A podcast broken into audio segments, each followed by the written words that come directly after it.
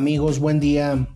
Les traemos los apuntes del partido Tigres contra Querétaro que gana Tigres 3 a 0, jornada 11, Guardianes 2020. Estos apuntes son traídos por su amigo Gonzalo Sagastegui, arroba Sagastegui53 en Twitter, para que nos puedan seguir. Apunte número 1. Volver a las bases. Fue algo de lo que comentó Nahuel al final de la conferencia de prensa segundo partido consecutivo sin recibir gol y con mayor posesión del balón que el rival. Además, terminando otra vez con 11 jugadores e incluso ningún amonestado. Son cosas que en el papel se ven sencillas, pero que si las dejas de hacer se complica muchísimo.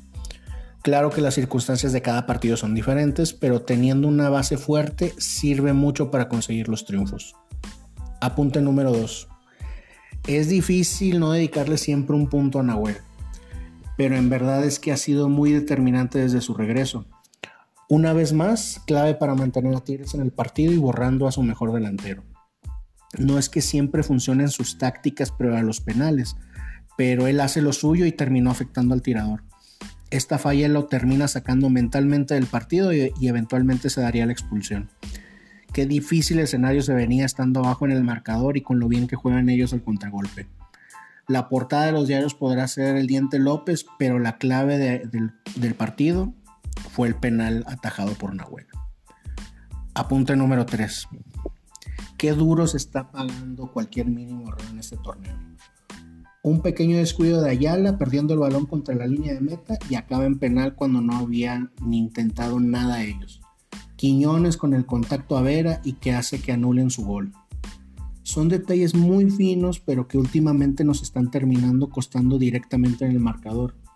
Creo que el equipo va levantando, pero este tipo de desconcentraciones, sobre todo atrás, son las que terminan dejando fuera en la etapa final. Apunte número 4.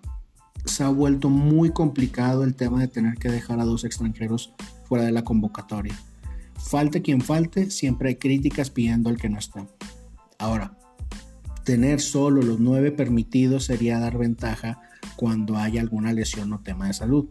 Con todo esto, Nico López ha esperado su oportunidad y ahora estando totalmente sano ha, mostrado la calidad que se espera de él. Exquisitas definiciones para seguir sumando goles a su cuenta en muy pocos minutos. El recurso del tacón es de crack, pero me quedo con la de su primer gol arranca desde atrás de media cancha y después de tantos metros tiene la lucidez mental para hacer una finta y sacarse al arquero en un espacio muy pequeño. No creo que por ahora le alcance para ser titular, pero sí la primera opción de cambio en ofensiva. Apunte número 5. Se entiende que a ningún jugador le gusta salir de cambio. Eso es algo normal, es el espíritu de competencia y de siempre aspirar a más. El problema es que esa molestia se ve mal expresándose como enojo a la vista de todos. Lo hizo Quiñones ya dos veces y ayer, fue Carioca, quien no pudo ocultar su frustración cuando fue sustituido.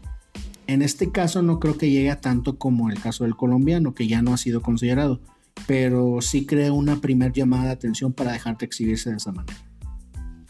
Apunte número 6.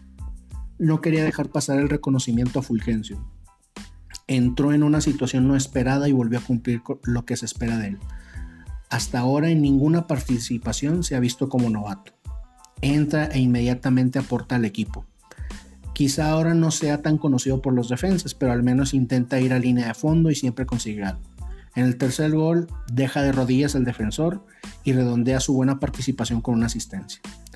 Espero que el proceso de salir de casa club a irse a vivir por su cuenta no le afecte tanto y pueda seguir enfocado en seguir sumando minutos aportando al equipo. Y bueno amigos, estos son los apuntes del partido jornada 11 Guardianes 2020 donde Tigres gana 3 eh, goles por 0. Los, eh, los, invitamos a que nos sigan en nuestras redes sociales, garra-tigre en, en Instagram, garra-tigres en Twitter y Garra Tigre en Facebook. Muchas gracias por su atención y nos vemos en los siguientes apuntes del próximo partido. Hasta luego.